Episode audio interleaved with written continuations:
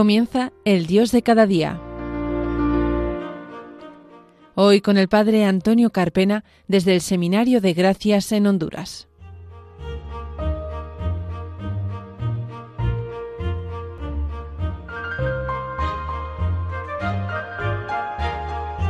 Queridos oyentes de Radio María, Bienvenidos a un nuevo programa del Dios de cada día, aquí en la Radio de la Virgen. Les saluda el Padre Antonio Carpena de Murcia.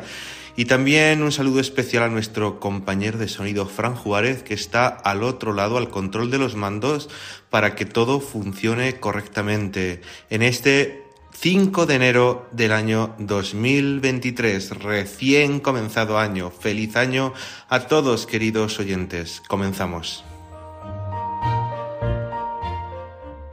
Bueno, queridos oyentes, 5 de enero. Hoy es una, un día fantástico, un día lleno de magia, un día maravilloso, sobre todo para los niños, madre mía. Mirando para atrás, pues me acuerdo de cuántas noches de reyes hemos vivido, hemos vivido, y la de hoy y la que quedan todavía por vivir. Una noche especial en la que, queridos niños, si nos escuchan, hay que acostarse pronto porque Gaspar, Melchor y Baltasar pronto llegarán a la casa y quien no esté dormido no dejarán ningún regalo. Qué gran día, qué noche más santa. Hoy, día víspera ya de la Epifanía del Señor que celebraremos Dios mediante mañana. Y no sé, queridos oyentes, si saben ustedes qué significa epifanía, es una palabra griega, significa epifané, significa manifestación. Y hoy es cuando ese niño Dios, nacido en Belén el otro día, día 24 de diciembre, por la noche 25, pues nacía en pañales y solamente su conocimiento de su existencia quedó ligado a unos pocos pastores que pastoreaban guardando el rebaño toda la noche en las cercanías de Belén. Esa noticia pronto se corrió por todos lados, por todas las comarcas, y llegó incluso a las regiones más lejanas del mundo. Y pronto las personas dejaron sus quehaceres y fueron corriendo, corriendo, corriendo a ver a ese niño que las profecías habían anunciado y que decía que había de nacer en Belén, la casa del pan, la ciudad del rey David.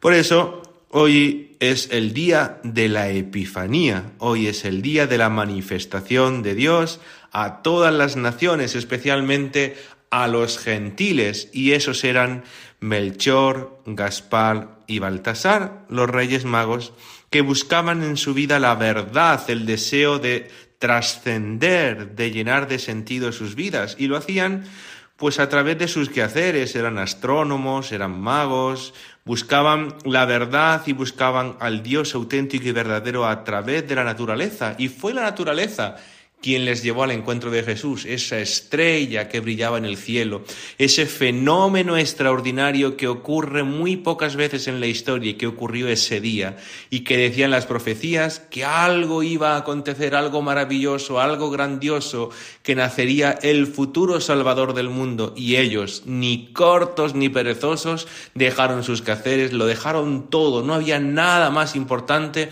que ponerse en camino para ofrecer sus vidas al Salvador que daría sentido profundo a toda su existencia. Y así fue como se pusieron en camino y tras largas jornadas, mm, pasando frío, calor, lluvia, situaciones diferentes, llegaron a Belén, llegaron guiados por la estrella. Qué hermoso, qué hermoso, queridos oyentes, poder eh, de verdad en nuestra vida pues también ser estrella. Yo me acuerdo ahora mismo, eh, haciendo el programa, que cuántas personas para mi vida han sido estrella, cuántas personas han sido luz que Dios ha puesto en mi camino para llevarme al encuentro con Jesucristo y qué agradecido estoy, Señor. Cuántas personas, qué buenas, qué santas, eh, cuánto bien eh, hay que agradecerles y al mismo tiempo Eh, qué invitación, Señor, que tú nos haces a nosotros para que también seamos estrella de otras personas que viven en oscuridad, que viven en búsqueda, que viven en sentido de darle orden a su vida. Ojalá nosotros, prendidos en el fuego del amor de Dios, podamos llevar esa luz, podamos llevar pues ese haz de amor y esperanza a tantos lugares del mundo que necesitan encontrarse con ese niño Dios que viene a llenar de fe, de luz y de sentido toda nuestra existencia. ¿Saben ustedes, queridos oyentes, que a los primeros que se les apareció Jesús nacido fue a los pastores también, gente sencilla, humilde, y muchas veces los pastores eran personas que eran tenidas pues en mala consideración por la gente de aquella época. Se dedicaban a un, a un trabajo pues, que nadie quería, eran personas analfabetas, eran personas que vivían grandes jornadas al raso cuidando del rebaño. Y a ellas fueron las primeras a las que Jesús se las apareció. Qué importante es lo que Jesús nos, nos enseña, a hacernos pequeños, humildes, sencillos. Él viene a, a revelarse a todas esas personas y a nosotros y, a quitarnos muchas veces el velo del orgullo, de la prepotencia del ser, que muchas veces pues desfigura de verdad el sentido de, de, de, santidad que Dios quiere darnos a cada uno de nosotros. Saben, queridos oyentes, que a los magos de Oriente llevaron presentes al niño Jesús, llevaron oro, incienso y mirra. ¿Y saben ustedes? ¿Por qué le llevaron oro, incienso y mirra? Pues muy sencillo. Oro, porque era rey. Incienso, porque era Dios. Y mirra, porque debía de morir por la humanidad era el ungüento con el que perfumaban, con el que ungían a los cadáveres cuando iban a ser colocados en el sepulcro para mantener su cuerpo pues más tiempo en orden y que no se corrompiera tan rápido. Así que los magos de Oriente llevaron oro, incienso, mirra. Ojalá también nosotros en nuestra vida nos demos cuenta de que en verdad, eh, tenemos que regalarle a Dios cosas, pero el mayor regalo no lo ha hecho Dios a nosotros antes, dándonos la vida, dándonos eh, el don de la fe, dándonos una familia, dándonos tantas cosas que muchas veces pasan desapercibidas y las damos por normales, como si no pasara nada, como si fuese algo, pues, que no fuera extraordinario, Señor. Qué, qué privilegiados que somos, Señor, por el bien que nos has hecho, porque nos lleva siempre sobre la palma de tu mano. Hay una historia preciosa, no sé si ustedes, queridos oyentes, la han escuchado alguna vez, pero tiene una moraleja muy hermosa que nos puede ayudar a cada uno de nosotros también a llevar una vida pues de amor a Jesús.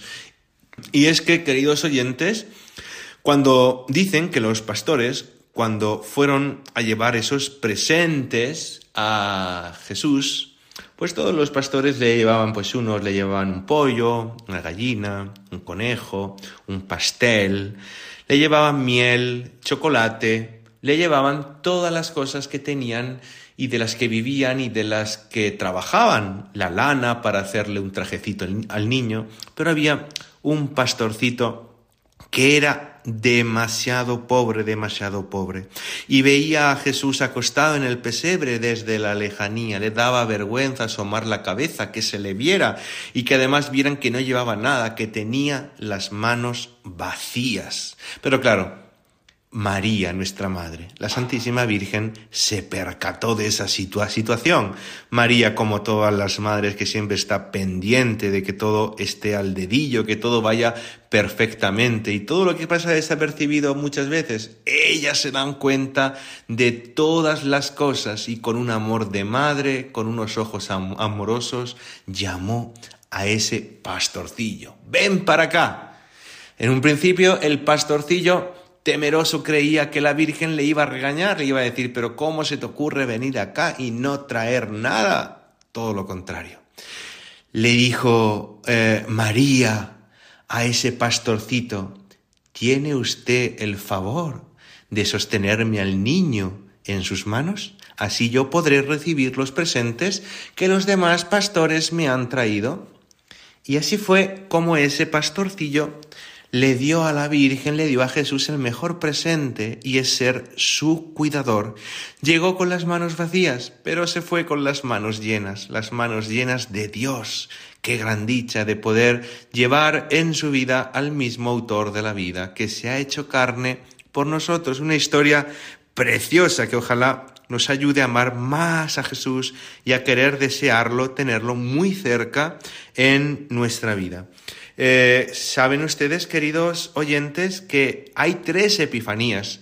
La epifanía de los magos de Oriente, la epifanía de las bodas de Cana de Galilea y también la epifanía del bautismo de Jesús que celebraremos Dios mediante el próximo domingo y se clausurará oficialmente el tiempo de Navidad cuando termine la vida oculta de Jesús y comiencen esos tres años que desembocarán en su entrega en la cruz.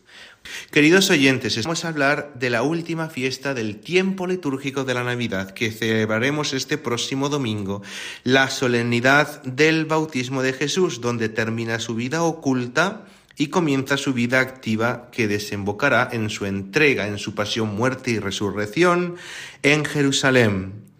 Saben ustedes que Jesús no tenía necesidad de mm, bautizarse, sino que Él lo hizo para dar ejemplo. Además, el bautismo que recibió Jesús fue el bautismo de Juan Bautista, el bautismo de conversión, muy diferente al bautismo que Jesús inaugura, que es el, el bautismo, la efusión del Espíritu Santo, el sacramento pórtico que nos abre a la vida cristiana.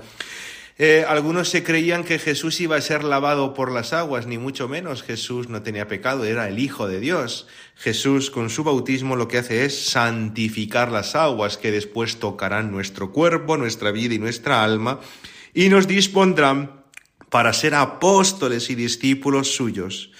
Por eso vamos a pedirle al Señor en este día del bautismo del Señor, que será el próximo domingo, recordar el nuestro y también renovarlo, ¿por qué no?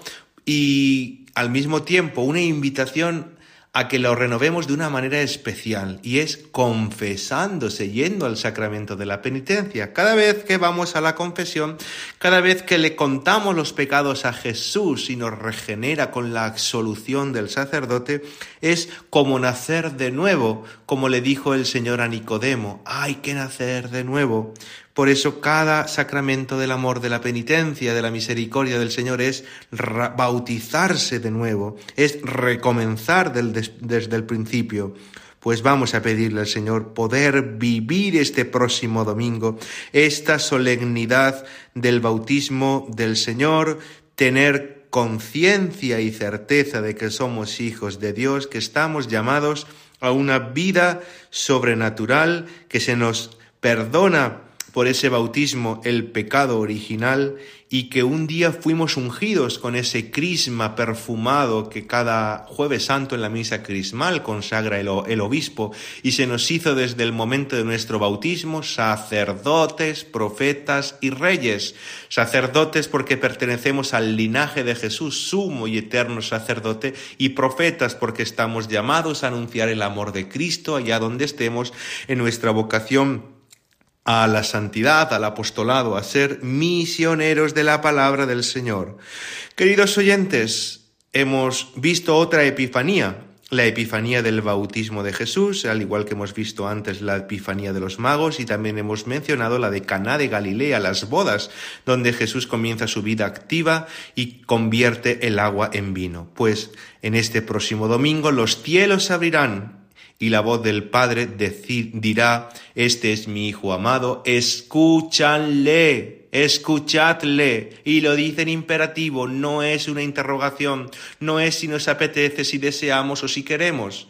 En eso está en que tú seas feliz, en que yo sea feliz, en que escuches la voz de Dios y la pongas en práctica, esa voz del Señor te transforme por completo y que sea la que dirija y ordene nuestra vida frente a tantas voces en este mundo que hacen todo lo contrario, nos separan de verdad de lo que Dios ha querido para cada uno de nosotros. Pues queridos oyentes, nos despedimos, les deseamos feliz año, próspero año en el Señor, que, que, que, lo vivan igual de intensidad como lo han vivido este año que hemos pasado, que sea bendecido y saben que nos tienen en las redes sociales, en Twitter e Instagram, Father Carpena, y en Facebook, Antonio Carpena López. Le dejamos el email del programa, el Dios de cada día 34, arroba radiomaria.es, y las gracias infinitas a nuestro técnico de sonido, Fran Juárez,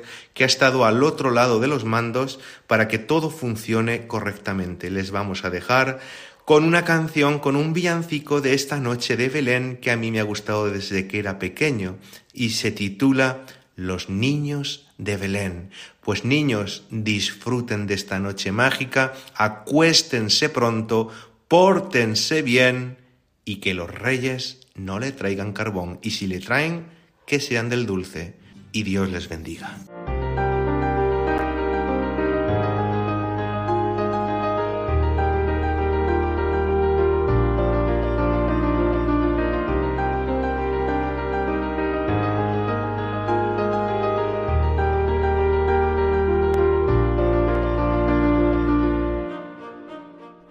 Finaliza El Dios de cada día. Hoy nos ha acompañado el Padre Antonio Carpena desde el Seminario de Gracias en Honduras.